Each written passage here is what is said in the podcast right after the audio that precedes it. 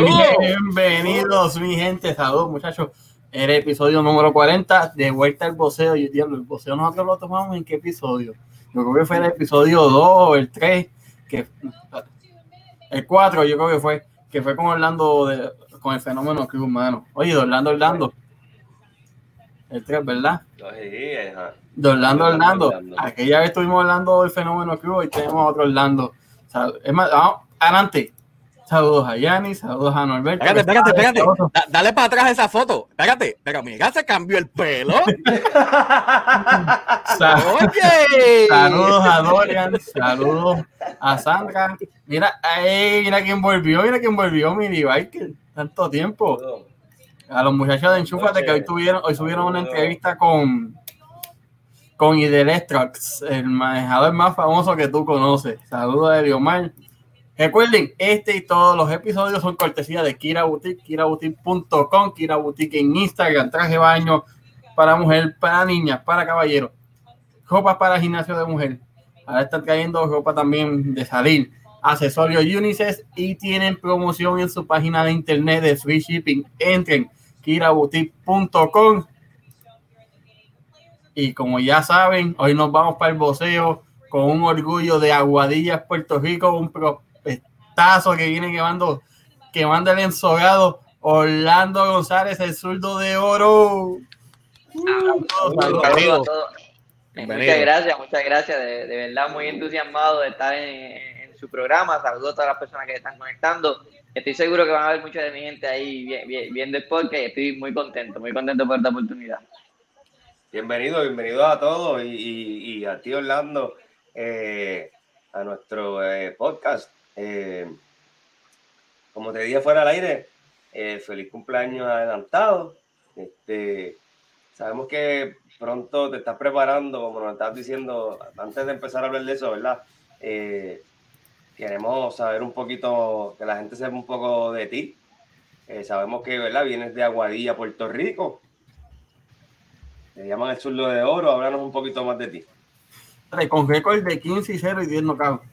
O me equivoco. exacto, exacto. Ah, tiene la mano pesada, ¿viste? Sí, sí, sí, tenemos, tenemos un buen récord, estamos invictos. Este, nada, contándole un poquito de mi trasfondo como boxeador aficionado. eh, yo empecé eh, como parte de, de una tradición dentro de mi familia. Mi padre ya era boxeador, tenía un tío de crianza que fue olímpico de Atlanta del 96 y un primo mayor que ya se estaba encaminando en la ruta del boxeo del, del- con deseo de llegar al olimpismo. Este, y a los cinco años de edad, mi papá eh, me, por primera vez me llevó a una cartelera de boxeo simplemente a mirar como parte de, de- las carteleras que se hacían semanales. Y mm, allí, junto a mi primo, me dijeron, mira, Orlando, eh, Capu quiere, como, como a mí me conocen, que mucho en Aguadilla, este, mira, Capu quiere pelear con ese muchachito. Y había otro muchacho que me llevaba como unas 15 libras, pero por la fiebre, por uno querer, por uno querer emular lo que la familia de nosotros hace, pues yo le dije, mira que sí, vamos para adelante, cómo no, chiquitito. Y me sacaron llorando de allí. Pero te sacaron llorando por- porque te dieron o porque no querías dejar de pelear. Está dentro el pelo. Ah, Este, y ahí pues mi papá parece que, que le entró sentimiento de padre y dijo, no, no, esto no es para ti. Me, me trató de inculcar un poquito que me, que, me, que me mantuviera en el béisbol. Fui pelotero, entré en el béisbol a los 6 años de edad. Era buen pelotero y me mantuve en el béisbol. Pero ya eso de los 9 años de edad, ya yo estaba viendo un poco la carrera de mi primo eh, mayor, eh, cómo ya él iba ingresando al equipo nacional de Puerto Rico y ya empezó esos aires del olimpismo, de querer representar a Puerto Rico eh, a interesarme. Y yo dije, mira, vamos ahora a continuar un poquito más en serio. Y ahí pues mi papá me empezó a entrenar en un lugar que le dicen en Parque Colón de Aguadilla, Puerto Rico. Y ahí comenzó todo. Ahí comenzó todo. Este, hice alrededor de 100, 178 combates eh, aficionado. Representé a Puerto Rico en múltiples ocasiones. Incluso estuve cinco años consecutivos como campeón nacional eh, o como parte de la preselección nacional. Eh, y dentro de todas las medallas que obtuve, las más destacadas fue una medalla de oro panamericana juvenil, que fue en el 2012 en Puerto Viejo, Ecuador. Esa fue eh, la primera vez que hice sonar la borinqueña y para mí de verdad eh, fue un honor muy grande, me motivó muchísimo a continuar con el boxeo. Ya a, lo, a, lo, a eso de los 14 años, ¿verdad? Para no dejarlo con eso de, de la cuestión del béisbol, a los 14 años dejé el béisbol a un lado, me decidí por el boxeo, ya que eh, yo era un buen pelotero, era un buen pitcher, y, pero nunca se me daba la oportunidad de llegar a una selección nacional debido a que pues, mi equipo de selección municipal se quedaba a corto plazo. Y yo dije, mira, ahí empezó a caerme el disgusto y dije, mira, ¿sabes qué? En el béisbol puedo ser buen pitcher, pero depende de un equipo y tal vez mi familia no tenía eh, esa, esos recursos o, esas relaciones para poder llevarme a un próximo nivel. Sin embargo, en el boxeo, mi familia ya estaba envuelta en el boxeo y dependía de mí. Era yo solo. Si gano soy yo, si pierdo soy yo. Y por eso fue que continué con el boxeo. Mira, por aquí pregunta Miri, 84. O sea que el boxeo es una enfermedad hereditaria en tu familia. Yo diría, incluso yo tuve la oportunidad de trabajar, yo tuve la oportunidad de trabajar un documental con el New York Times cuando vino a Puerto Rico ellos querían cubrir un poco la cuestión del boxeo en Puerto Rico como un asunto cultural, porque como saben, nosotros somos el país con más campeones mundiales por milla cuadrada eh, y uno de los mejores países eh, de calidad boxística que hay en todo el mundo. No, el este, mejor país de calidad boxística que hay en el mundo. Así es. Entonces, pues, pues mira, yo en ese, en ese, en ese documental que, que, que logramos hacer aquí en Puerto Rico, eh, prácticamente yo dije que el boxeo en Puerto Rico es una religión, porque eh, muchos, de los, muchos de los muchachitos mínimos se han puesto una venda y han querido tirar el puño o se han sentado en la televisora a ver un boxeador puertorriqueño. Y, mira, pues sí, a mí fue que preguntó, casi casi una enfermedad hereditaria. Oye, mm, antes de, irnos bien profundo a, a, todo lo que es tu carrera y todo, ¿verdad? Yo tengo una, una pregunta tú eres de los pocos boxeadores puertorriqueños que han tenido la oportunidad de, pelear dentro de la burbuja de Top Rank. ¿Qué tan seguro te sentiste? ¿Cómo fue esa experiencia para ti? Obviamente saliste como siempre queremos verte con la victoria, pero en cuanto a seguridad, porque estamos viviendo unos tiempos que no, no son fáciles. El COVID asusta a cualquiera por las consecuencias que tiene, y más a los atletas que requieren de una condición física extrema, y sabemos que el COVID afecta a los pulmones, bien feamente. ¿Qué tan seguro te sentiste? ¿Qué tan cómodo te sentiste? Porque fueron, no fue que llegaste una semana, llegaste un par de semanas antes y pasaste todo el tratamiento y todo allí. ¿Cómo fue eso? Antes, antes de contestarte la pregunta de manera directa, me gustaría un poco hablar del preámbulo, de cómo fue la preparación antes de llegar a la burbuja. Este, la preparación eh, tuvo un poquito de complicaciones al principio porque, como ustedes saben, en Puerto Rico se hizo una orden ejecutiva donde no se permitía a las personas ni siquiera salir, eh, donde se estaban este, limitando a salir por tablilla en aquel entonces. Y, y pues mira, no podía correr en la calle, me tuve que mantener corriendo en un estacionamiento que tenga la parte de atrás de mi comunidad. Eh, que terminaba mareado, hacía 30 minutos mareado ahí en el mismo lado, este, tratando de correr y, y, aunque mantenía mi condición, porque ya eso es parte de mí, yo trato dentro de lo posible ser un boxeador disciplinado, no es lo mismo, no era la misma, no era la misma preparación, además que cada vez que tenía que salir a hacer algo, pues uno estaba con la, la, preocupación, ¿verdad? Eh, el COVID pues no deja de ser peligroso, pero por lo menos en mi opinión yo creo que se le dio un una cobertura mediática demasiado extrema hasta el punto de que yo sentía que salía y me tenía que bañar porque, el, COVID andaba en el aire. Este, y, eso pues un poquito me afectó mentalmente, caí en, un estado de ansiedad en dos ocasiones y eso me afectó, eh, se, vio, se, se, vio reflejado en mi peso. Eh, hay muchas personas que pues tienden a subir de peso, en el caso mío pues bajé. Este, la preocupación, tuve cinco días de, de ansiedad que que la cuestión psicológica es, algo que se ha visto mucho a través de esto del COVID, pero ya tan pronto me dan una fecha y me dicen, Orlando, Torran está trabajando una burbuja para que ustedes trabajen, ya un poco mi concentración empieza a cambiar y ya tengo un objetivo. No estaba tanto en el día a día de qué voy a hacer, sino que tenía un objetivo y la preparación no fue eh, la mejor, no es la mejor preparación que he tenido, pero no dejó de ser mala. Eh, como saben, yo duré ocho asaltos en una excelente condición ante un Luis Poroso que tenía alrededor de 500 peleas y también tenía la experiencia olímpica que yo no tenía.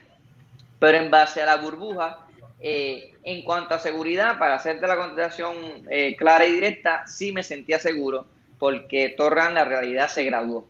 Se graduó, ¿sabes? Unos protocolos bien estrictos, tú llegabas al en Grand, llegabas escoltado por la seguridad. Nosotros no pasábamos por el área común donde, eh, donde van las personas, exacto, por donde pasa todo el público. No, no, nos metían por donde, por una parte de seguridad, este, teníamos un ascensor privado para los boxeadores de Torran y había un piso completo, tanto para Torran como para ESPN, que es, la televisora que estuvo transmitiendo. Este, y en ese sentido sí me mantuve seguro.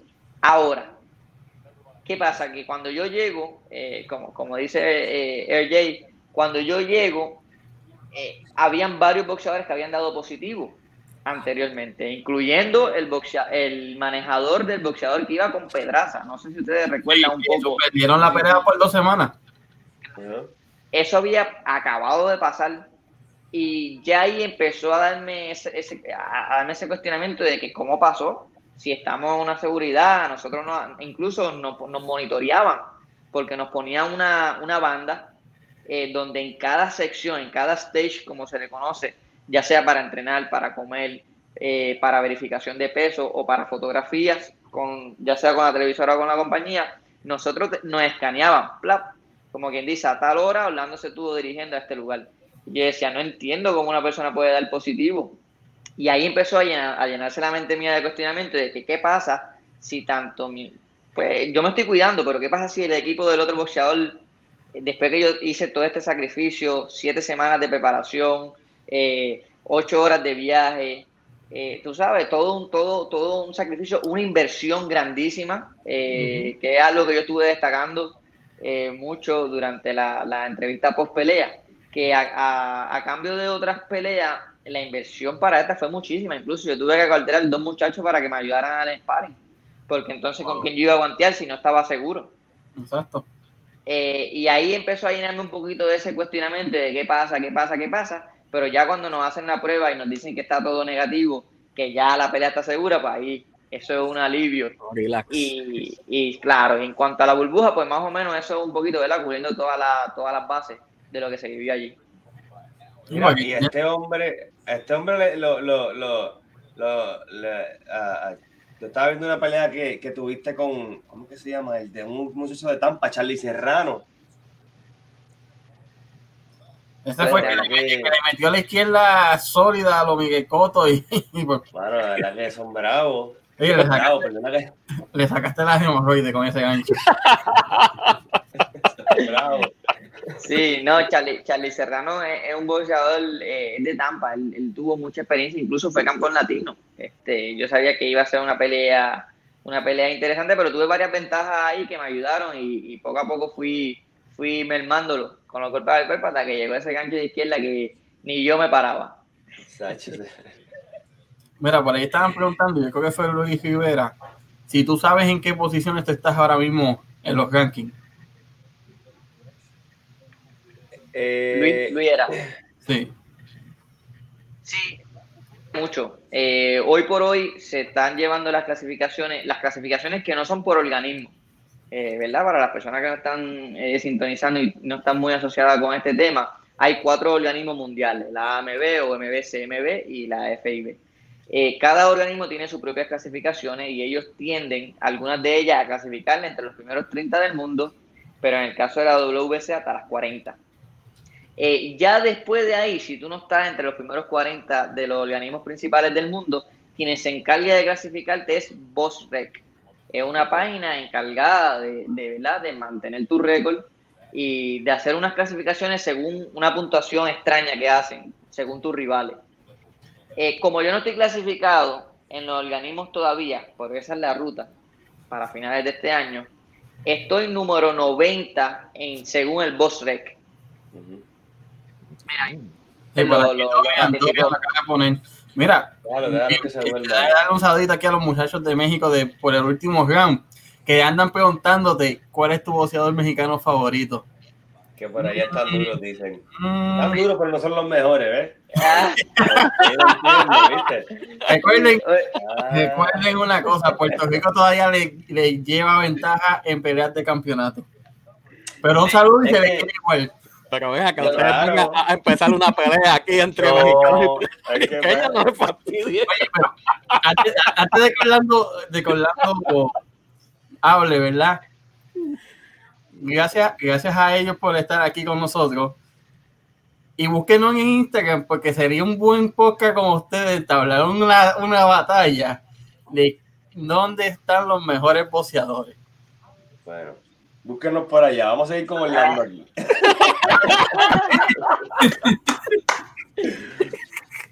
Este, Eh, eh, contestando la pregunta ahí de nuestros amigos de México y, y saludo ¿verdad? A, todos, a todos los hermanos mexicanos, mucho aprecio, mucho aprecio dentro de la rivalidad, hay mucho aprecio. Eh, ¿Cuál es mi boxeador favorito? Pues mira, tengo muchísimo, yo admiro mucho el boxeo mexicano, sobre todo por, eh, por lo aguerrido y la disciplina que tienen, este, pero yo creo que Finito López, eh, el boxeador Ah, 108 libras, yo creo que Finito López fue un ejemplo para mí en mi desarrollo aunque no lo veía en vivo, pero sí vi muchas peleas de él porque era un peleador que tenía la calidad boxística, pero también tenía pegada en sus golpes. Y siempre me, siempre me quedé con la duda de qué hubiese pasado si se hubiese enfrentado a mi ídolo, el gran Iván Calderón. Yo creo que hubiese sido uno de los clásicos más grandes de Puerto Rico y México, ya que eran dos boxeadores súper inteligentes dentro del cuadrilátero y, y boxeadores que hicieron historia, hicieron historia. Eh, te, tú, te pregunto, tu papá, te, tu papá es quien te entrena, ¿verdad? Eh, ¿verdad? Eh, entonces, ustedes tienen, ustedes, digo, como, según lo que me puedas decir, ¿verdad? Eh, ustedes tienen algún estilo que ustedes siguen, ustedes, como me has dicho que tienes un ídolo, tú tienes alguien a quien tú te pareces peleando, te gustaría, o solamente, digo, ¿verdad? Con todo respeto, porque uno, como dice, yo también fui pelotero y siempre vi a un pelotero, ¿verdad? Que me que sé que me gustaba, yo quería ser como él. Te pregunto, ¿tienes alguien? Pa- pa- para hacerte un poquito el, el- el preámbulo de por qué tengo a alguien y quién es, eh, cuando mi papá comenzó en el boxeo, él no tuvo eh, una la misma suerte de que, un, de que un buen manejador manejara su carrera eh, y de que ¿verdad? un entrenador le pudiera dar todas las herramientas para que fuera un gran boxeador. Fue un buen boxeador, pero no, no, no tuvo esa oportunidad de despuntar. Y obviamente, pues él quería esa oportunidad para mí, de que yo despuntara y que yo creciera en el boxeo. Y por lo tanto, él siempre tuvo, eh, él siempre ha tenido el dicho que él aprendió más después de ser boxeador que siendo boxeador, porque ya comenzó a estudiar un poco más a través de otros peleadores cuál era el arte del boxeo. Y el arte del boxeo es dar y que no te den. Eh, y eso es, siempre nos lo estuvo inculcando eh, a todos nosotros, incluyendo a mi primo Henry Lebron, también un boxeador profesional firmado por Torram. Eh, siempre nos estuvo inculcando que el boxeo era el arte de dar y que no te den, que mientras menos golpes recibieras, más posibilidad tú tenías de alargar tu carrera. Y en base a eso, en base a ese, ¿verdad? ese concepto, eh, cuando él empezó a llevar mi carrera en el aficionismo, llegó un punto en que yo me quedé flaquito y todo, todo el mundo me llevaba peso. Todo el mundo me llevaba peso. Cuando ya tenía como 50 peleas, tenía la tendencia de regalar libras, 7, 8, 10 libras, para poder pelear. Y todo el mundo me caía marrullazo y me ganaban, o yo ganaba, pero era más difícil. Ya no tenía la, la misma, las mismas ventajas. Y yo dije, pues, tengo que acostumbrarme a esto porque no crezco. Estoy chiquito. Y él dijo, el boxeador perfecto para que tú veas y aprendas se llama Iván Calderón. Un peleador pequeño que no sube mucho de peso, por lo tanto siempre le llevan peso, pero un boxeador inteligente. Y ahí yo recuerdo que viajamos de Aguadilla a Vega Baja a comprar 24 peleas de Iván Calderón grabadas en disco. Y todos los días yo veía dos peleas, todos los días, dos peleas de Iván Calderón. Y claro, eh, eh, es mi ídolo, eh, Iván Calderón es mi ídolo, pero siempre añadí recursos de otros peleadores porque yo tengo unos recursos, por ejemplo, la pegada, que tal vez Iván no tenía. Entonces tengo que sacarle una ventaja a esa pegada. Eh, ahora mismo, aunque yo me quedé chiquito, ahora mismo en las 126 libras yo soy alto. Pues Calderón era chiquito, so, yo tengo que ver a otro que tenga esas mismas ventajas y esos otros boxeadores, además de Iván Calderón, eh, a mí me gusta mucho Héctor Macho Camacho, eh, un boxeador que en paz descanse, fino, boxeador fino, fino, elegante, además que en cuanto al entretenimiento el tipo era otra cosa. Este, y Guillermo Rigondo cuando estaba en el aficionismo, que ese es el cubano. Sí, ese quién es, eh, las, eh, las dietas yo sé que son bien importantes en, en, la carrera de un boxeador. Tienes alguien que te lleva la dieta, un, un nutricionista, y si esas dietas cambian por pelea, o es la misma siempre. Yo no, eh, toda mi carrera yo siempre he sido muy disciplinado y me dejaba llevar más o menos por las experiencias mías o las experiencias de otros. Y nunca, nunca he tenido problema en hacer el peso. Claro, siempre se me complica una que otra vez, dependiendo si cuando yo empecé a bajar estaba muy alto de peso. Algunas veces uno hace un desarreglo. Eh, mira, una vez me pasó cuando más, más joven, eh, que yo dije, hoy guanteé bien y salí bajito de peso. Y como guanteé bien y salí bajito de peso, me voy a hacer un regalo. Me voy a comer un, arroz, un combo de arroz chino. Ah, oye, párate, párate, párate. Alberto, Norberto, no empieces, no empieces, Norberto. Después te Cuando yo me como ese combo de arroz chino, me dio una sequía porque ya estaba bajando de peso. Y esa, para esa pelea en específico se me complicó. Y eso pues, poco a poco fui cogiendo experiencia. Pero para esta pelea, debido al bajón que yo di por, lo, por las ansiedades que tuve por la situación del COVID, eh, también he visto una inconsistencia a la hora de la rehidratación, que es bien importante. Todo el mundo se concentra en cómo tú haces el peso. Está bien, cómo hiciste el peso, pero cómo te rehidrataste para subir esa pelea en condiciones. Y yo estaba viendo una inconsistencia en, esa rehidratación. Algunas veces yo sentía que mi cuerpo me exigía subir a 142 libras el día de la pelea, pero otras veces me sentía cómodo en 138.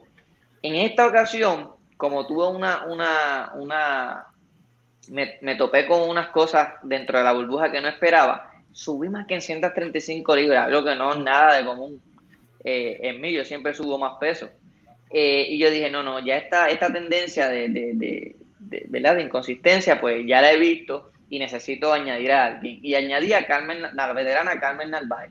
Eh, Carmen Narváez, ella ha trabajado eh, por años con el Comité Olímpico de Puerto Rico, incluso muchas personas pues le adjudican la medalla de Javier Coulson a ella. Dicen que fue una mujer que estuvo ahí, ahí con el gran Javier Coulson, nuestro medallista de bronce olímpico, eh, y también trabajó con Iván Calderón cuando fue a pelear con, con Hugo Cázares, que tuvo que subir de 105 a 108.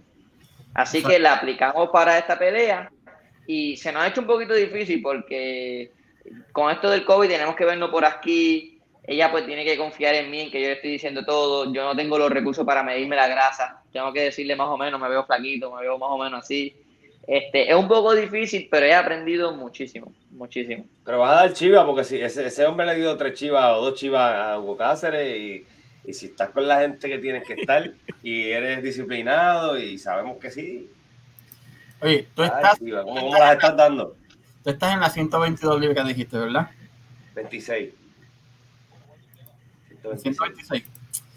que yo, que, yo, que, yo estoy buscando a alguien que destrone a Alejandro eh, whatever Leo este que ganó hace dos semanas o hace una semana.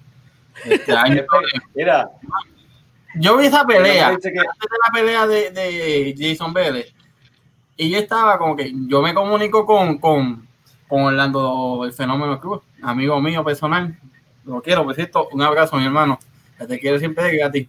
y yo, le envié un mensaje diciéndole, hermano, si tú no estuvieses retirado, tú, con tu experiencia solamente sin entrenar medicina, tú le das una chiva, esa es gracia. Pero yo vi la pelea y yo como que, ¿de dónde están saliendo boxeadores ahora a pelear por título? Que tú los ves, son, parecen del montón. Parecen del montón.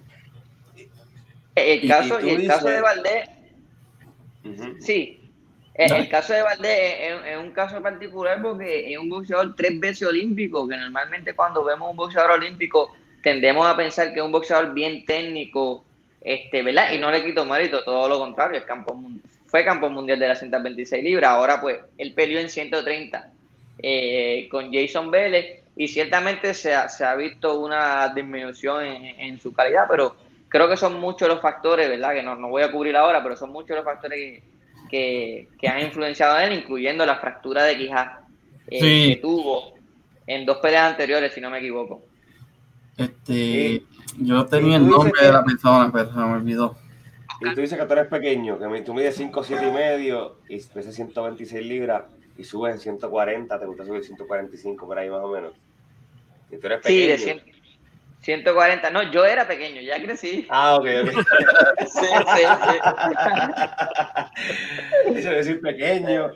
Okay, okay, Sí, sí, no, no, no, este ahora para, para la categoría soy bastante grande y, y, bastante fuerte, ¿verdad? Siempre hay un boxeador más fuerte que uno y más alto que uno, incluso el mismo Poroso era más alto que yo y, lo sentí más fuerte que yo, pero sí soy, eh, tiendo a ser más alto.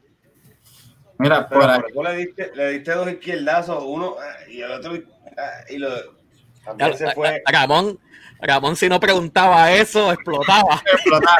Mira, siempre, yo me imagino que te lo han hecho 500 veces. El mito de tener eso durante el training y antes de la pelea. ¿Qué tan de cierto es eso? Ramón quiere saberlo. Eh, ah, exacto. Ramón Soto, Ramón Soto. Mira, sí, eso, eso, eso es un tabú y, una conversación que siempre, que siempre está por ahí, pero no todo el mundo se atreve se atreve a preguntarlo, pero aquí, aquí estamos hablando de todo. Y, ah, todas las preguntas son bienvenidas. Entonces, pues mira, eh, no es un mito. Hay boxeadores que se lo toman muy en serio. Hay boxeadores que yo conozco que incluso están casados y, y tienen un mes y una semana sin tener relaciones sexuales porque ellos entienden que afectan a su rendimiento. Sin embargo, yo no tengo ese, tengo, conozco otro boxeador, incluso el mismo Iván Calderón, y lo menciono porque él lo ha dicho en público, eh, no, no, es una cuestión que él me lo dijo privado y yo lo estoy diciendo acá. Él lo ha dicho públicamente que en el caso de él tenía relaciones sexuales el día antes de la pelea. Él decía que tenía el día antes, él decía que a él le afectaba si él lo tenía el día de la pelea, que el día antes de la pelea lo relajaba. Lo relajaba y le permitía eh, pelear, desarrollar un estilo de pelea más cómodo. Eso pues tiende, en el caso mío personal, yo creo que es eh, un mix de los dos. Eh, cuando digo de los dos me refiero a la cuestión biológica, en que sí tiene un efecto. Lo digo por experiencia, sí tiene un efecto, pero no, no al nivel de llevarlo a un mes, de, tener resistencia de, de, relaciones sexuales. Este, y está el otro, el factor mental, que yo creo que es el factor más fuerte eh, que hay en los, con los boxeadores que yo hablo, que mentalmente dice, no, si tuve relaciones sexuales ya estoy débil y mira, no siempre, no siempre es así, no siempre es así. Yo en lo, en lo particular este, doy uno, uno ocho, de 8 a 12 días, según, según, ¿verdad? Han aumentado los asaltos. Pero te soy sincero, me doy los 12 días más por, por el asunto mental que biológico, para serte sincero. para, estar seguro, para estar seguro. Pero tú sabes quién es Ricardo Mayorga, ¿verdad? Ese hombre fue un cigarrillo y se, trepaba en un ring a pelear. Pero, recuérdate que en Puerto Rico existe la leyenda urbana de Giovanna Rosalí el día antes de la pelea de Bazooka Gómez con Salvador Sánchez. Eso, esa leyenda urbana, esa leyenda urbana todavía sigue vigente y todavía recuerda de que Giovanna ahí se le metió en el cuarto y, y, lo, deshidrató a niveles de que no tenía rodillas ni para llegar al camerino. Deshidratado, deshidratado, wow. Muy relax. Muy Mira, Este, Orlando, eh, ¿cuál, ¿cuál es tu punto fuerte dentro del ring cuando tú te pones este de tú a tú con tu rival? ¿Qué es lo que tú crees que tú, que la ventaja tuya frente a un rival? Mira, este, yo te soy sincero. Eh, yo, yo soy un boxeador que tengo mis recursos. Tengo mis recursos porque lo desarrollé durante toda mi experiencia de aficionado. Pero yo creo que el recurso más importante que yo tengo es ser inteligente dentro del cuadrilátero. Es tener un plan A y un plan B. Pero cuando hablamos de tú a tú, como tú dices, eh, yo creo que una de, las de las más fuertes mías es una, la buena colocación de golpe. Eh, muchas personas piensan que tienes que tirar bien duro, que tienes que ser bien fuerte para ser un gran noqueador. Y no es que yo sea un noqueador, pero yo me he fijado que algunas veces la colocación del golpe tiene que ver mucho. Trabajar en los oídos, trabajar en la sien, trabajar en la punta de la barbilla, trabajar en el mismo hígado. Y los, los knockouts que yo he tenido han sido así, con buena colocación de golpe. Sí, eh, eh, creo que, que, no sé quién fue que dijo, que habló sobre las izquierdas que le di a Poroso este, oye, Poroso era fuertísimo. Poroso me pudo haber aguantado esos golpes. Poroso ha peleado en 135 libras y ha aguantado esos golpes. Pero ¿qué fue en ese momento? Una buena colocación del golpe. Si ustedes ven en la repetición en cámara lenta, la, la el primer golpe entra en la misma punta de la bombilla que lo frisa. Y ya el segundo, cuando, cuando da, ya él iba cayendo. Y yo creo que ese, ese es el recurso que más yo he desarrollado, que es la buena colocación de golpe. Ok. Entonces, eh, te, iba, te a preguntar, ¿cuál, cuál, ¿cuál pelea hasta ahora ha sido la que más te has disfrutado desde entrenamiento hasta, hasta el final y por qué? Mira, la pelea que más yo me he disfrutado a las 15 peleas que tengo, eh, pues, eh, el debut tiene que ver mucho, porque el debut pues, obviamente era mi primera pelea, tenía ya esa ansiedad de que qué serán los 8 onzas, cómo será, este, qué tanta fanaticada irá a verme, qué tanto boom vamos a hacer, porque yo venía de un gran preámbulo, de un gran bagaje en el boxeo aficionado. Pero fuera de ese debut, que es, especial para todos los boxeadores, eh, la pelea contra Renal Oliver, que fue en el King's Theater de Nueva York. Creo que fue mi octava pelea. Eh, esa pelea eh, tuvo, tuvo mucha, fue muy significativa para mí. Primero porque peleé el día antes de la parada puertorriqueña. Y eso para mí era un boom, ¿sabes? Eso para mí era wow. Este, a pesar de que no estoy peleando con una casa promotora grande, que en ese momento era eh, Holyfield, que me dio una gran oportunidad de tener tres, tres, peleas con él. Pero sigue siendo el día antes de la parada puertorriqueña, eh, que era algo muy especial para mí. Y en Nueva York, que aunque no era el Madison Square Garden, sigue siendo un estado ícono para el boxeo. Claro, sí, definitivo. Y encima de eso, yo venía de ocho meses de inactividad. Había tenido un problema contractual con mi ex manejador, este, que me había dejado la, carrera paralizada. Y tener ese comeback nuevamente fue muy emocionante para mí. y además que la pelea estuvo buenísima. Sí. además que la pelea estuvo con René Oliver buenísima fue, fue tu pelea. Este, la acabo de encontrar. Oye, ya que tú mencionas ese detalle, en Puerto Rico muchos de los mejores prospectos han tenido problemas con sus manejadores.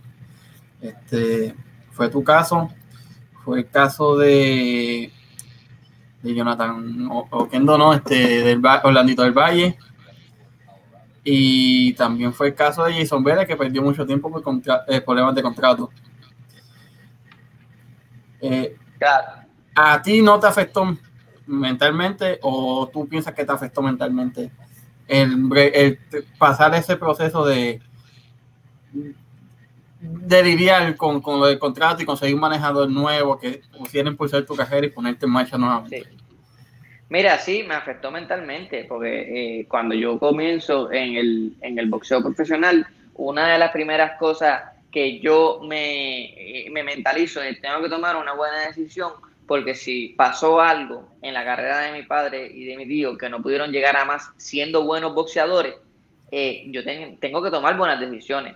Y dándole un poquito de, historia, cuando, ah, cuando yo estaba en un décimo grado, que ya yo estaba viendo la posibilidad de firmar en uno o dos años más, yo empecé a educarme sobre el tema del manejo dentro del boxeo en Puerto Rico. Y yo reconocía lo importante que era y cómo se manejaba eh, un boxeador dentro del boxeo. No obstante, eh, cuando tú no tienes la, las relaciones para llegar a un promotor de manera directa, que es otra cosa, el promotor es quien tira los eventos y, prácticamente te paga. Eh, este, pues tienes que recurrir a un manejador tiene que recurrir a un manejador y en aquel entonces pues yo firmé con el que yo entendía, el que me ofrecía la mejor oportunidad para firmar un contrato promocional. No fue así. Ya cuando ya yo tenía el debut fue todo excelente. Ya cuando voy a saltar a la segunda pelea se comienzan las complicaciones, se me empieza a dar de codo. El enfoque era otro boxeador, que era eh, lo que le dicen la gallinita de huevo de oro eh, de la compañía. Este, y, ¿verdad? Eh, y entonces ahí recurrí a utilizar todo mi conocimiento. ¿Qué pasa? Que cuando yo debuto en Puerto Rico, yo veo que todos los promotores, todos los fanáticos del boxeo, todos los medios de comunicación del boxeo, se preguntaban qué pasa con Orlando González, un boxeador medallista de oro panamericano juvenil. Y yo dije, mira, yo creo que yo me estoy limitando a hacer mis propias movidas porque ya yo tengo un respeto dentro del boxeo profesional. Y aún teniendo manejador, comencé a tomar la iniciativa de hacer negociaciones, obviamente, en consulta con él porque tenía ya una relación contractual. Pero era un trabajo que se suponía que yo no me encargara de él. Ahí hice 5 a 0, 5 y 0, pero ese 5 y 0 fue, eh, fue eh, o sea, tuve mucho tiempo para hacer 5 y 0, cuando normalmente un boxeador de mi bagaje aficionado hace 5 peleas en un año. Pues yo tuve casi dos meses atrás. Y vas a volver a pelear ahora. Y voy a volver a pelear ahora, claro. Entonces, ¿A te gusta meterle la mano a la gente? Sí, no, no, eso es, hay, hay que aprovecharlo. Ah, está joven, está saludable, hay que meter y hacer chavo, ¿verdad? Claro, claro, chavo, chavo, nombre y récord para que llegue el título, que es lo que importa. Sí, eso es lo que está diciendo. Por ahí vamos. Eso es lo importante, eso es lo importante, ¿no? Eh, ahí yo, pues, ya después de eso, eh, tomé las riendas de mi carrera, este, agente libre a través de, de, de del proceso, ¿verdad? Proceso judicial, que no queríamos llegar a eso, pero eh, se tuvo que hacer. Ya ahí tomo la rienda de mi carrera y hoy por hoy, pues desde mi quinta pelea, soy mi propio manejador, hago mi propio, mis propias relaciones. Claro, tengo toda una estructura, tengo todo un equipo que me ayuda, que yo he podido armar poco a poco, que me han dado su confianza y que han decidido trabajar desde cero. Y gracias a eso llegamos a un acuerdo con la mejor compañía del mundo, la compañía que me tiene activo y que trajo el boxeo de vuelta en medio de una pandemia. Eh, muy importante. Entonces, otra pregunta que te hago, eh, ¿verdad? porque sé que te van a preguntar para, adelantar, para picar adelante. Este, este otra pregunta que te hago.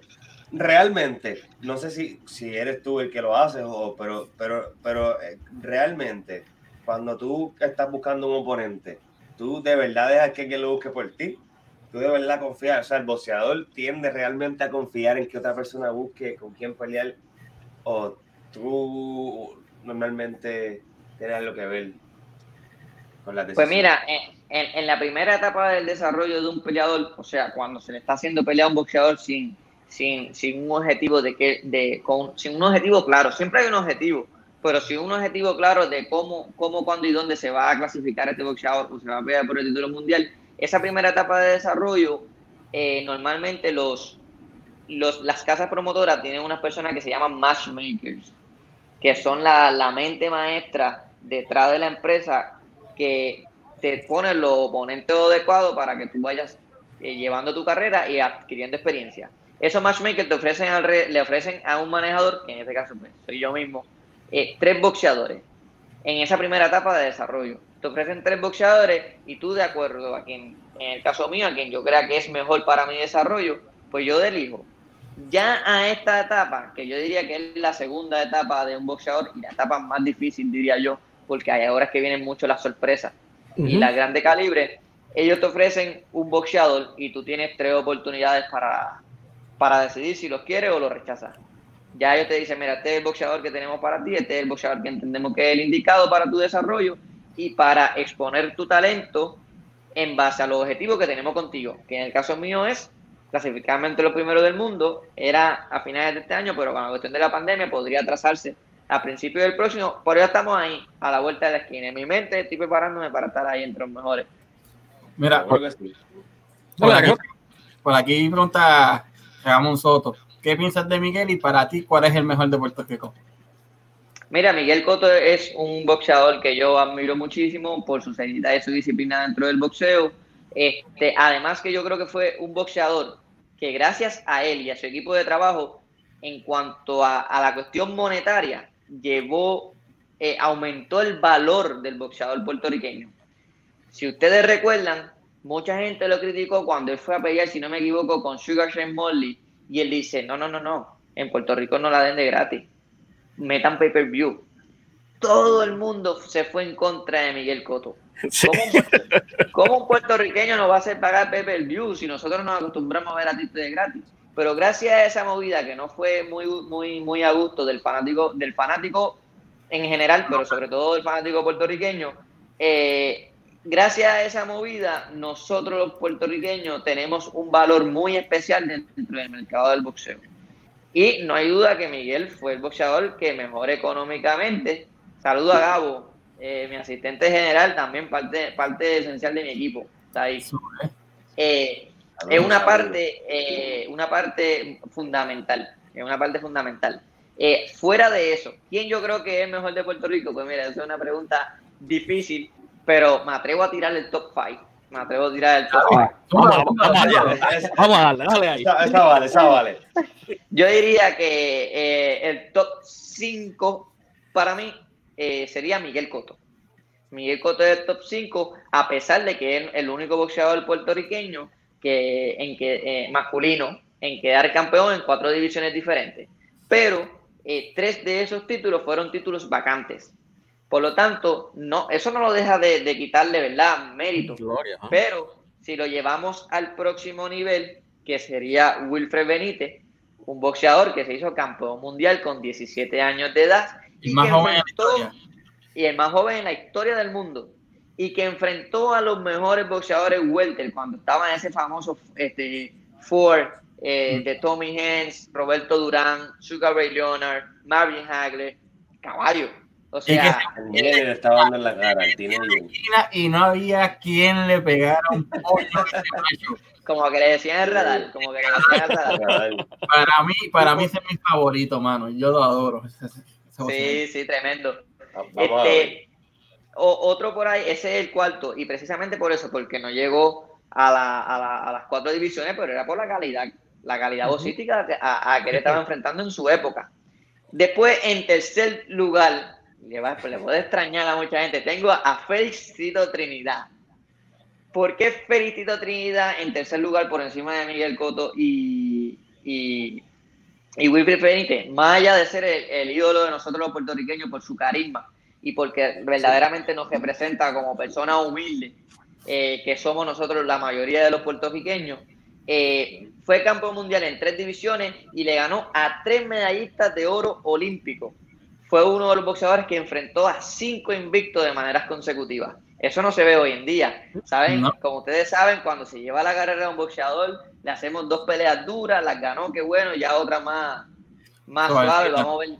¿Sabes? Ya el negocio cambió. Tito no le importaba el negocio. Tito, ¿verdad? por una parte es lamentable porque está pasando muchas eh, situaciones ahora, pero Tito era una cuestión de orgullo. Y yo creo que eso fue lo, que nos llevó a nosotros a quererlo, a, ser el más querido. Yo diría que es el más querido. Segundo lugar, Carlos Ortiz. ¿Por qué Carlos Ortiz? Porque Carlos Ortiz es de una época donde no existían cuatro organismos, como yo expliqué al principio, existía un solo organismo. Y fue campeón mundial con un récord súper impresionante. Eh, muchas personas no, Sí, tratan de, muchas personas tratan de, de, sacarlo un poco de esa lista, ya que pues su carrera o su vida fue mayormente en los Estados Unidos, pero siempre fue un boxeador que siempre dijo, dijo ser de Puerto Rico y que, oye, Carlos Ortiz, más nombre puertorriqueño que ese y más apellido que ese, no, no, puede haber. y en, en primer lugar, eh, adivinen quién.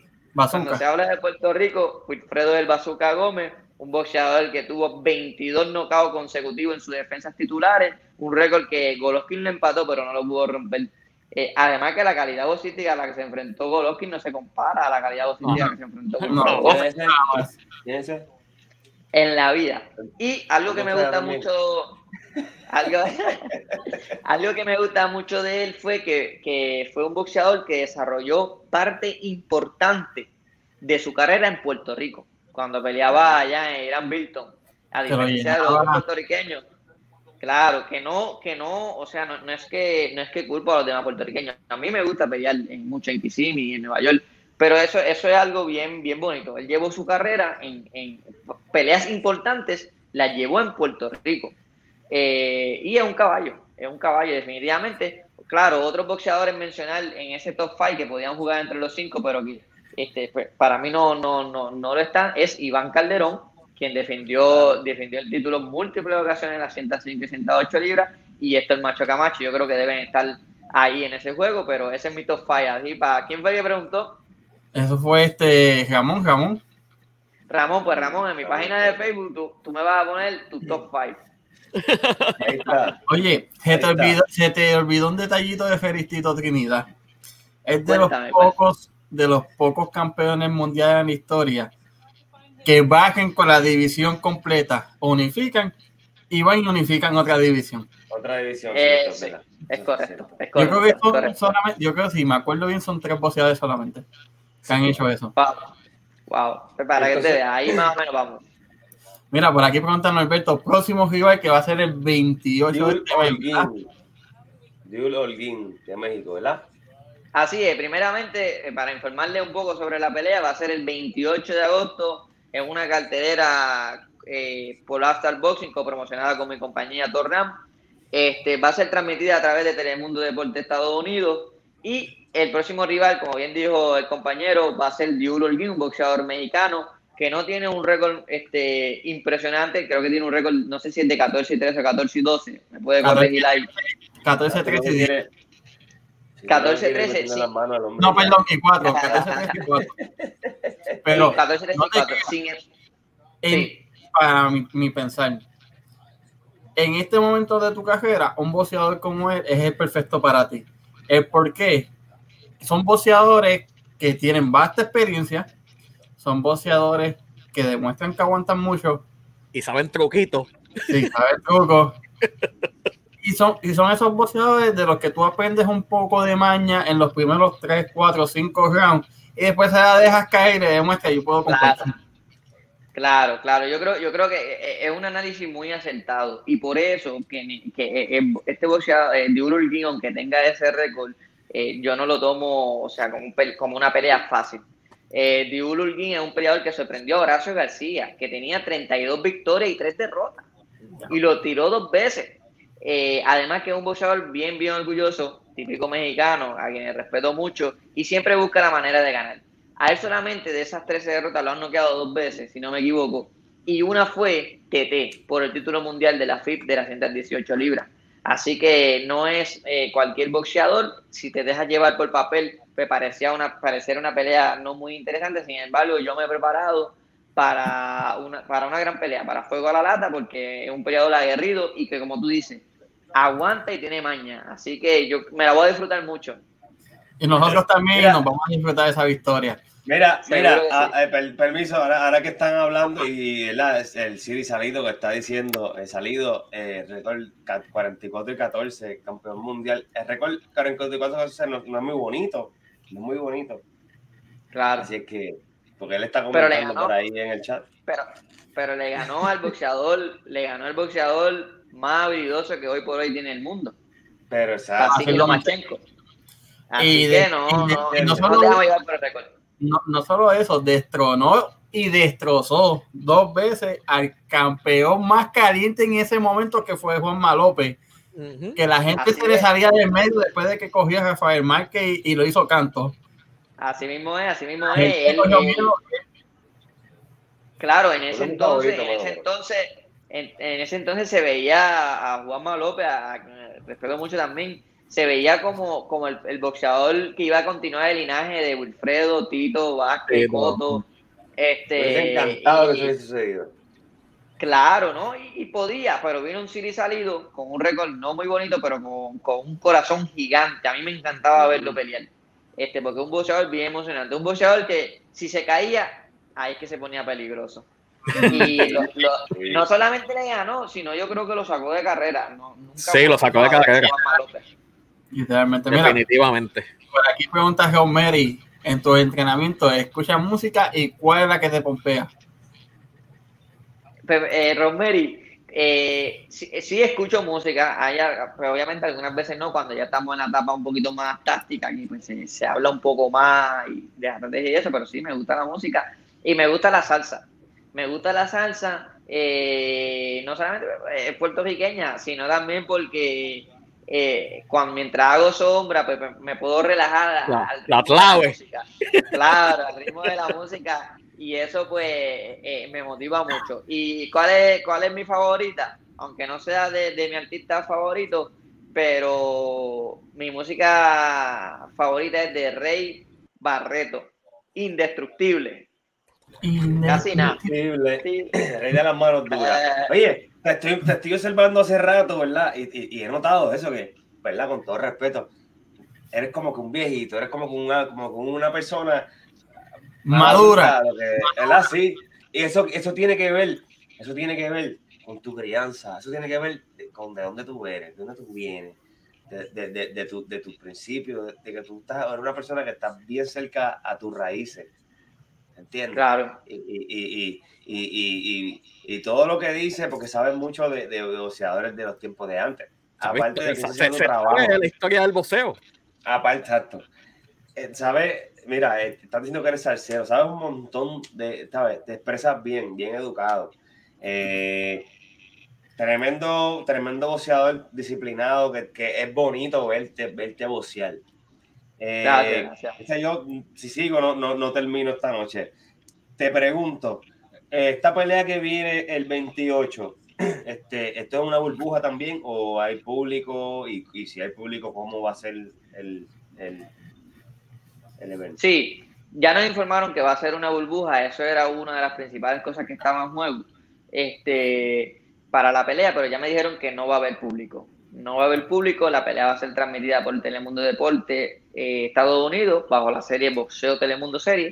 Eh, y va a haber una burbuja, va a haber una burbuja cerca del Oceola Headers Park. Eh, no nos dijeron específicamente dónde. Eh, ellos lo, eso casi siempre lo mantienen bastante secreto, ya que pues pues ahí se conglomera no solamente todos los peleadores, sino todo, el equipo de producción de la televisora.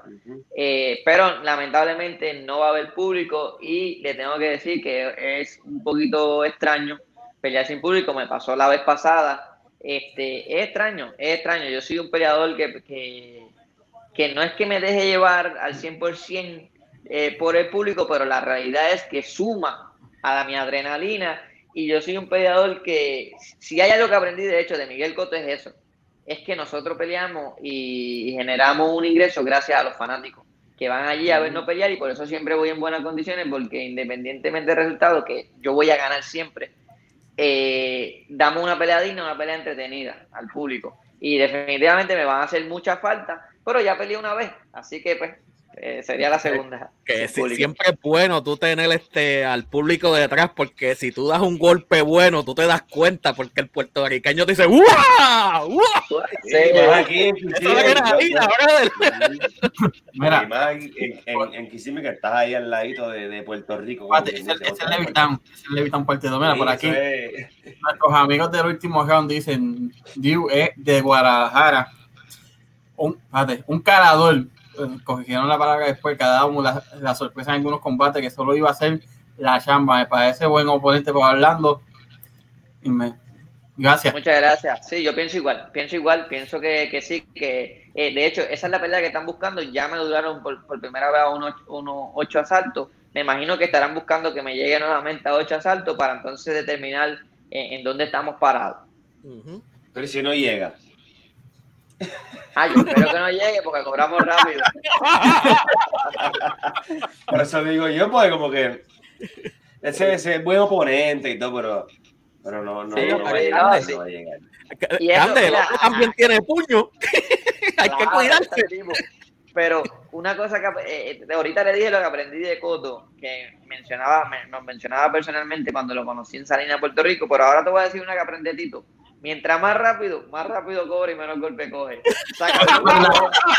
puede hacer otra en dos meses y volver a cobrar. Claro. Seguro. Bueno, Orlando, ¿qué, qué, qué tú sientes cuando todo ese, ese trabajo del entrenamiento, este, las dietas y todo lo demás tiene su fruto en el ring que te que le, que le sale la estrategia perfecta? ¿Cómo se siente eso? Sí, mira, yo te voy a ser bien, bien sincero. La satisfacción más grande que yo tengo después de una pelea es ver a mis seguidores contentos, aunque no lo crea. Este, y que mi equipo sienta que, su trabajo fue realizado dentro del ring. E, en mi caso personal, te voy a ser sincero, como estoy en una etapa de desarrollo y mi visión va mucho, mucho más allá de lo que estoy viviendo hoy por hoy, yo termino una pelea, me siento contento, disfruto con la gente, pero ya rápidamente estoy enfocado en qué es lo próximo. De verdad que tengo un deseo muy grande de, traer gloria a Puerto Rico, de darle, y, y, y, nada, y de traerle un boxeador puertorriqueño que dé gusto ver al fanático en general, no solamente al fanático puertorriqueño, sino al fanático en general. Y, y tan pronto termino, me siento contento, me siento alegre pero rápido lo primero que me cuestiono es qué hice mal, independientemente haya, o sea, cómo haya ganado, qué hice mal, qué hice mal, qué debo mejorar porque mi mente no está en el hoy, si está en el hoy por hoy, tengo que ganar la pelea una por una, pero está un poquito más enfocada en dónde yo quiero estar. Y yo sé que las 126 libras están bien, bien calientes y por eso no me puedo dar el lujo de, pues, de, de, de, de quedarme en la victoria sin mejorar. Oye, 126 libras OMB, don Francisco Paco, Paco, Paco Este, esa vacante, una eliminatoria y que el nene esté en ella. Suena bien. Sería buenísimo, pero para, para verdad, informándole un poco, hace poco salió eh, que ya se realizó la subasta para el título vacante, lo va a estar peleando eh, el mexicano Navarrete contra el médico americano Jesse Magdaleno. Eh, se, me olvidó el nombre de Navarrete, fue el boxeador que subió de 122, un caballote, subió de 122 a 126.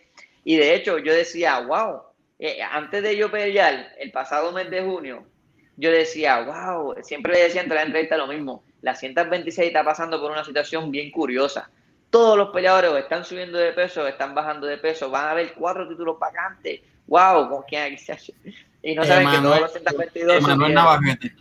El vaquero, Emanuel el vaquero Navarrete va, a estar peleando eh, y se estima que va a ser para el mes de octubre. Tremenda pelea y yo creo que el favorito es Navarrete, sin duda. No, sí. Aunque Mandareno no se queda atrás, tiene, tiene muy bien lo de él. Tiene su maña, sí, seguro que sí. Seguro que sí. Mira, por aquí. Déjame hacerte una pregunta. Una preguntita rapidito lo que. Ala, Este, porque, porque esto es un tema que, que y, y, el podcast, ¿verdad? El, el, el, el, ¿cómo el show es tuyo? Pero te quiero hacer esta pregunta fuera de, porque es injusto que una persona, yo siempre he estado en contra de que, por ejemplo, por más bonito que tú pelees, por más que bueno que tú seas, por más que tú, hay uno, hay uno, como estaba hablando los otros días con el comisionado de lucha y de lucha de Puerto Rico, hay una Alejandro que ya están aquí, ya están aquí. Pues, ¿qué tú piensas? La rapidito. Yo no estoy de acuerdo yo, esa es mi opinión. Por ejemplo, una persona como, como Basil Lomachenko, que es campeón, llegó a ser, llegó a ser campeón por más que tú, porque los hay iguales y los hay mejores y los hay peores. Claro. ¿Qué tú crees de eso? De, de, de, que de que lleguen tan rápido y en la tercera cuarta pelea y o en la segunda pelea y estén peleando por un título mundial. No, en la primera Entiendo. Entiendo, mira, eso depende de cómo tú, tú veas el boxeo. La realidad es que hoy por hoy el boxeo se ve eh, más como, o sea, sigue siendo deporte, pero es como un entretenimiento y negocio a la vez, más allá de deporte. Si, si tú eres una persona que ves el, el boxeo desde el punto de vista romántico, eres un romanticista de lo que es el boxeo, pues mira, seguro que no se puede estar de acuerdo, porque hay un sinnúmero de peleadores con muchísimas peleas eh, profesionales demostrando su calidad eh, que no es que no la haya demostrado, dos veces medallista de oro olímpico. Este, pero sí, creo que no, que no pareciera justo. Pero la realidad del caso es que no estamos en la época romántica. Estamos en una época muy diferente donde el fanático es mucho más exigente en cuanto a la calidad y traer a Vasily Lomachenko al boxeo profesional es sin duda este, gozoso. O sea, ver a ese hombre pelear es muy entretenido, pero ¿sabes qué es lo mejor? Que no ganó la segunda pelea. Que sí, es verdad, Mira, porque te pregunté a ti para decirte por qué te pregunté de esa, te pregunté a ti, porque el que no, el que no estuvo todo el día de hoy como yo viendo videos tuyos y, dice, pero ¿por qué estos tipos? No, no, 15 y 0, 10 knockouts. Si tú ves, si tú ves cuando este hombre le da dos surlazos de, de, o un surlazo no tiene que dar dos, no tiene que dar dos. Véanlo, véanlo. Entonces yo digo, ¿por qué? Porque este está ahí y, el hombre tiene números iguales o mejores que un montón de personas. Y tú me dices que tú estás en 90. ¿Por, el, por, de, ¿por qué? ¿Sabes? Digo, yo no sé. también, también, sí, también Loma, Loma llegó en un momento muy especial. Y fue el momento cuando la Asociación Internacional de Boxeo Aficionada se asocia con el profesionalismo. Y es por eso que entonces el profesionalismo comienza a mirar a esos boxeadores como Vasily Lomachenko, que tiene dos medallas de oro olímpicas, y comienza a traerlo en el boxeo profesional, independientemente se queden o vuelvan al aficionismo. Que eso es un dato bien, bien importante. Vasily Lomachenko eh, llega después del 2012, cuando el presidente de aquel entonces de China, de la AIBA, eh, eh, decide unificar el, el, boxeo profesional con el aficionado. Y tal vez por eso se le dio una oportunidad más rápido a, peleadores como Basilio Lomachenko y como otros. Hay otros peleadores que han, quedado campeones en la tercera o, cuarta pelea. Lo que pasa es que el, de Basile es muy. Eh, pues es más que se reconoce porque si ganaba la segunda, hubiese sido historia, pero no la ganó. Y no solamente por eso, los puertorriqueños, los puertorriqueños le tienen una espina salvaje. sí, oye, es que nos ha dado duro, nos ha dado y, duro. y por otro lado, y hablando de, ya que lo mencionaste, por ahí preguntaron qué tú opinas de la pelea entre ellos dos. Ya que Verdejo ha demostrado que con este nuevo, con esta nueva esquina, tiene un. Yo, yo en lo personal le he visto mucha, mucha mejoría. Yo entiendo que una o dos peleas más antes de irse con, con, con Lobanchenko, pero en tu opinión. Mira, eh, qué bueno, ¿verdad? Algunas veces se me hace un poquito difícil eh, opinar sobre otros peleadores que de alguna manera están cerca a mí, pero eh, yo creo que, volvemos a lo mismo, depende de dónde tú ves el boxeo. Si lo ves desde un punto romántico, que yo quiero que Verdejo gane, sea invicto, le gane el mejor del mundo y tenga 10 títulos, pues tú dices, mira, no está listo. Debería ser más pelea, una, eh, para su desarrollo, dos, para ver cómo trabaja con este nuevo entrenador, porque para decir verdad, este, dos minutos y 50 segundos no te dice si ha mejorado o no ha mejorado. Eh, pero si nos vamos a lo que es el boxeo más allá del deporte, que es eh, el negocio, es una buena oportunidad para Félix Verdejo, porque la realidad es que nosotros, a nosotros los boxeadores lucimos de acuerdo al estilo, de acuerdo al estilo del rival. Me pasó mucho con Poroso por eso muchas personas la subestimó y más cuando le doy ese nota en el segundo asalto. Sin embargo, se me hizo mucho más difícil que un peleador como Renal Oliver, que era de mucha más calidad. ¿Ves? Porque eh, su estilo tan loco, espigado, amarrón, experimentado, pues me complicó. Y sin embargo, yo creo que se puede ser el caso viceversa, de Félix a Lomachenko, y lo demostró en, el, en los Juegos Olímpicos del 2012. Además de que es inteligente de Félix retarlo porque como hemos visto, Faye tiene una pelea fría, una pelea caliente, una pelea fría y una pelea caliente. Y qué mejor cogerlo ahora que estoy caliente, estoy confiado y puedo dar el palo. Sí que esa es mi opinión acerca de la pelea. Si, no llega, si no, tú subes para el librita y también te lo lleva, porque eso es dos lacitos tuyos. Y... es que yo no, no, lo paso, lo paso. por aquí, por aquí te están preguntándote qué opinas de la situación de Richard Colón y si tú crees que las comisiones están ayudándolo y los organismos. Eh, eso es una pregunta muy válida. Eh, Colón fue un muchacho que yo conocí de muy de cerca, logré viajar con él en la presentación nacional en el 2011 y 2012 y era un excelente joven, un excelente joven, muy inteligente, brillante y buen boxeador. Era buen, él era un buen boxeador sin duda. Este, en cuanto a la ayuda de las comisiones y la promotora, no se ha visto esa ayuda. Yo creo que a partir de lo que pasó con Pritchard se comenzó un debate de, de si verdaderamente las comisiones y los organismos están velando por la salud del peleador. Eh, no estoy consciente mucho del tema, si realmente lo están ayudando. Lo último que yo había escuchado, y fue hace mucho tiempo, no estoy actualizado, es que la promotora fue la que se encargó de correr algunos gastos del peleador, pero hubo una denuncia de, los padres de, de, que no eran lo, suficientes.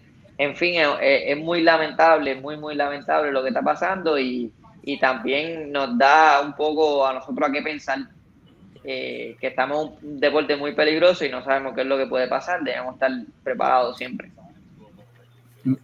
Así mismo es. Oye, pues fíjate, a mí me gustaría tener a, la señora madre o a la hermana de él para conocer un poquito más de, de cómo ellos están plegando el caso, ¿verdad? que la gente conozca y que sí, claro, si, claro. si alguien quiere también ayudarlos, sepan cómo pueden ayudarlos. Cande, tú que ahora está, eres el que manejas todo, tirar a ver si, si los consigues. Claro, Mira, Por aquí, por aquí están preguntándote que tu, tu opinión sobre Dani García.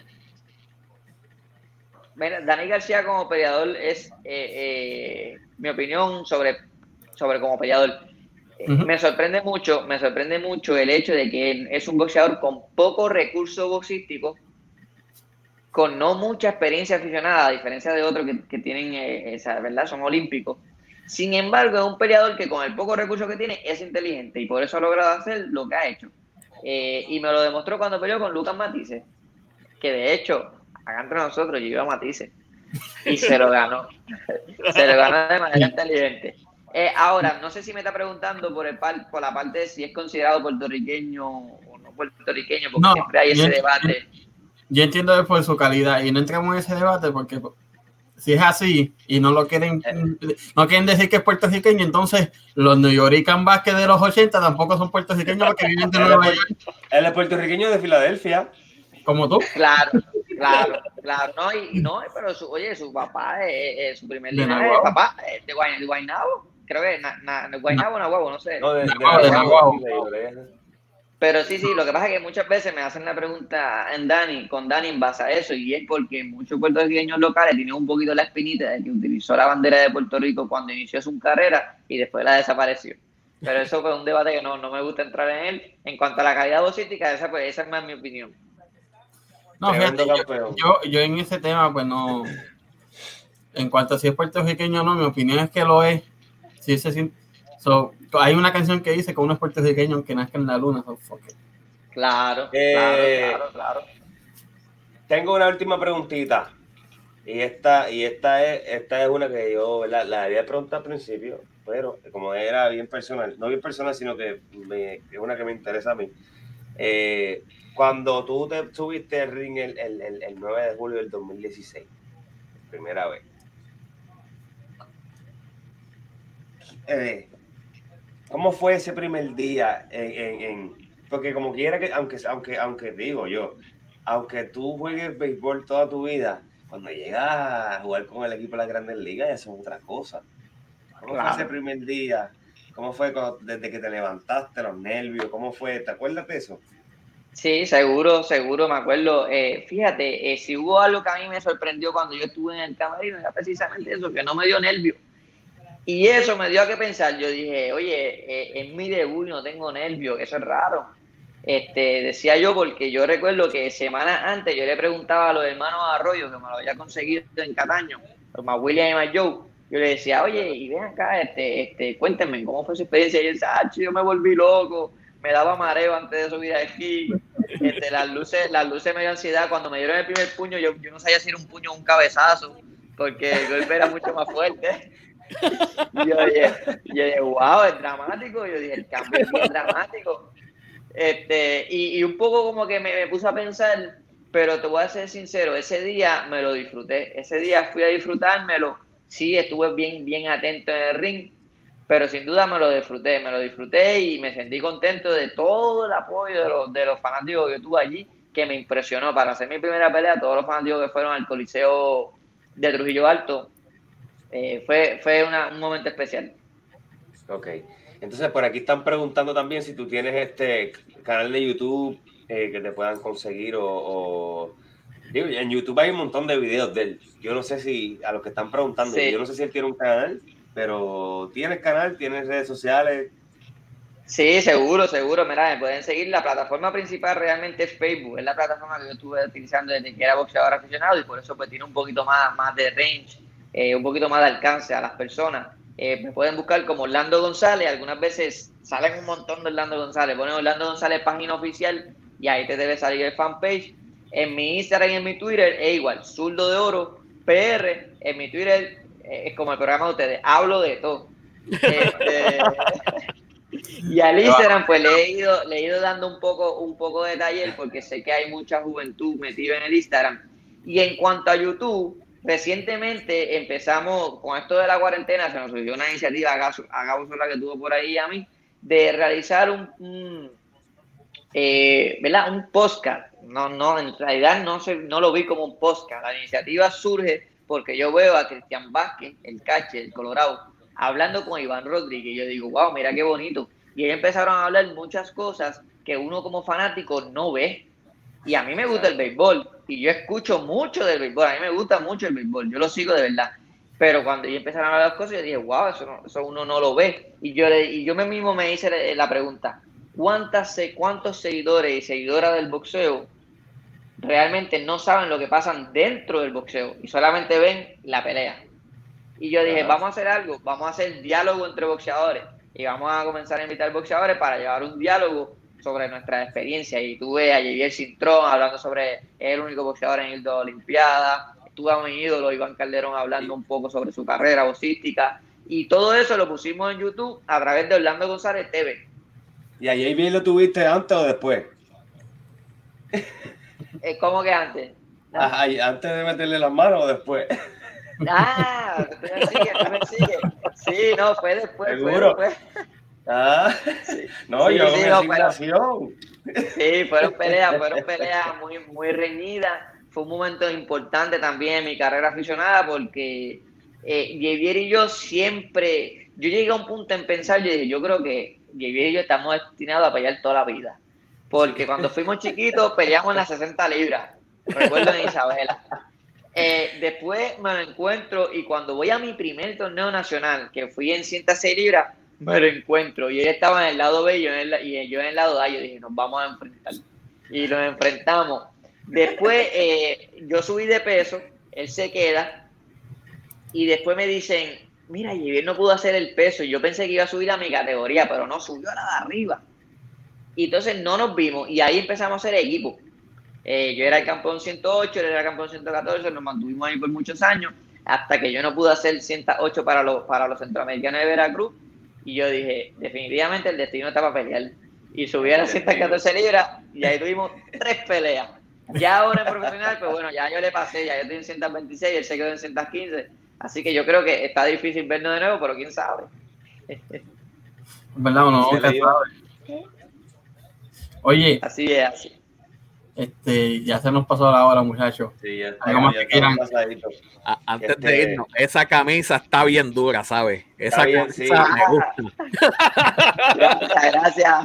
Muchas gracias. Sí, la, la, la, tuve para una, para una de mis peleas. Este, no recuerdo, fue para una pelea, yo creo que fue en mayo contra Patrick Tyler, si no me recuerdo, este, de un movimiento que hubo en Puerto Rico histórico el pasado verano del 2019, cuando el, pueblo puertorriqueño decidió unirse y tomar una decisión de hacer renunciar, de sacar a, entonces un gobernador incompetente que tuvimos, que no fue elegido por la mayoría del pueblo. Y ahí yo dije, mira, por fin despertamos.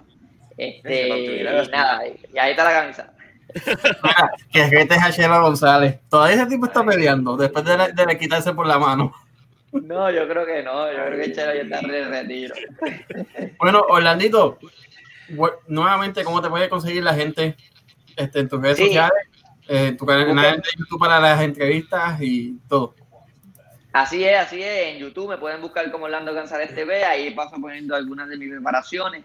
Este, en Twitter y en Twitter donde hablo de todo, como ustedes este, Zulo de Oro PR, igualmente en Instagram, donde hemos estado dando taller, y mi página principal que es eh, Orlando González, página oficial en Facebook, eh, para, para la campaña de esta pelea. En todas las peleas yo siempre llevo una campaña eh, publicitaria más allá de lo que es la pelea. casi siempre llevo una, una, una campaña de concientización social. Y para esta ocasión este, vamos a hacer un proyecto que se llama Vida Verde, que vamos a estar hablando sobre la importancia de la agricultura. Y como, como han podido ver en el día de hoy, ya comenzamos a cambiar todas las plataformas de un color verde. Mucha gente se empieza a preguntar qué caro, porque casi siempre, como boxeador puertorriqueño, es rojo y azul. Este, pero es precisamente por eso, porque vamos a estar llevando más allá de nuestra preparación y de información de mi carrera, este, un proceso que nos vamos a disfrutar mucho de concientizarnos sobre la importancia de la agricultura, de que el calentamiento global es real y de como puertorriqueño, puertorriqueña y como humanidad debemos unirnos. Sí, muy bonitas palabras. Fernando, eh, yo no te digo suerte, yo te digo éxito, porque éxito es lo que debes de tener siempre, porque la suerte pues yo se la dedico pues a, a gente medio incompetente, pero a la gente como tú yo le deseo éxito, mi hermano. Gracias, papá, gracias, muchísimas gracias. Y como siempre le digo a todo el mundo, como invitamos aquí nuestra gente, siempre gente buena, esta es tu casa. Como te dijo el compañero Papelones, eh, ¿cómo es? Éxito, bendiciones, eh, mucha disciplina, muchos frutos para que tú te los puedas disfrutar porque ya te los mereces. Eres una persona jovencito. Amén, estás, estás ahí, ahí, que eso, eso, eso es algo que es bien difícil conseguir, una persona joven disciplinada como tú. Mira, este, este nada de contestarle esto rapidito, Ramón. Ramón, próxima pelea, viernes 28 de este mes, de agosto, por Voceo Telemundo. Así es, así es. Muchas gracias, muchachos. Vamos a estar viendo. Sí, seguro, seguro. Muchas gracias. Me siento, de, verdad me siento muy retribuido, este, muy contento con, con, con, esta entrevista. Hace tiempo no tenía una entrevista así tan genuina y esporádica. Este, esperamos tener otra más en un futuro. Claro que sí. Seguro, ¿no? Gracias por tu tiempo, mano. Ya tú sabes, ya tú sabes cómo conseguirnos. Cuando tú quieras estar aquí, tú nos, nos, escribes, mira muchachos, que día están, vamos para allá. Es más, cuando ganes esta pelea, me escribes para que estés aquí esa misma semana. Mira, te voy a decir algo. Seguro que sí. Cuando, tenga, cuando tengas un título así ahí eh, puesto a frente, esté en tu casa igual. No te pierdas. No digas ahora eso. Antes, antes, que te vaya, Orlandito, antes que te vaya, ¿todavía existe nos Pizza? En Aguadilla. Sí. Seguro, Sacho. Oye, ahí, ahí es donde yo me comí el. Miri, Miri, si que ya te contestan los pasajes por Speed y esta Aguadilla. bueno, mi gente. Un abrazo, gracias. Bien, gracias, muchachos. Muchas gracias. Buenas noches. Esto fue un capítulo más de Hablando de todo, esta vez con el prospecto y próximo campeón del boxeo en las 126 libras, Orlando Zurdo de Oro González. Recuerden que Kira Boutique tiene una promoción de free shipping. Entren en kiraboutique.com. Traje baño de damas, caballeros, niños, ropa de gimnasio, accesorios UNICEF en kiraboutique.com, Kira Boutique en Instagram. Y, traje baño gratis.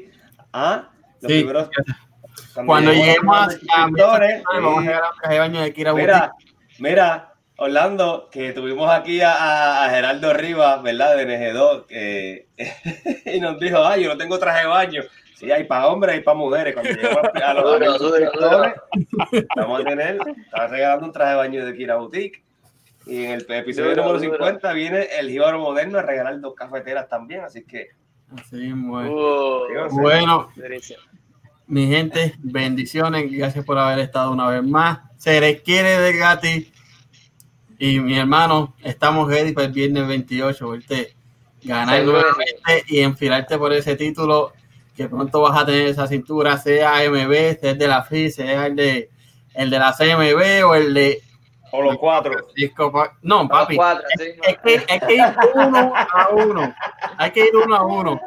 Después que tengamos el primero, los demás los limpiamos rápido. Éxito, salud sobre todo, porque con salud, lo primero que necesitamos es salud. Bendiciones, mi gente, bendiciones. Hasta mañana. Esto fue el episodio 40, hablando de todo.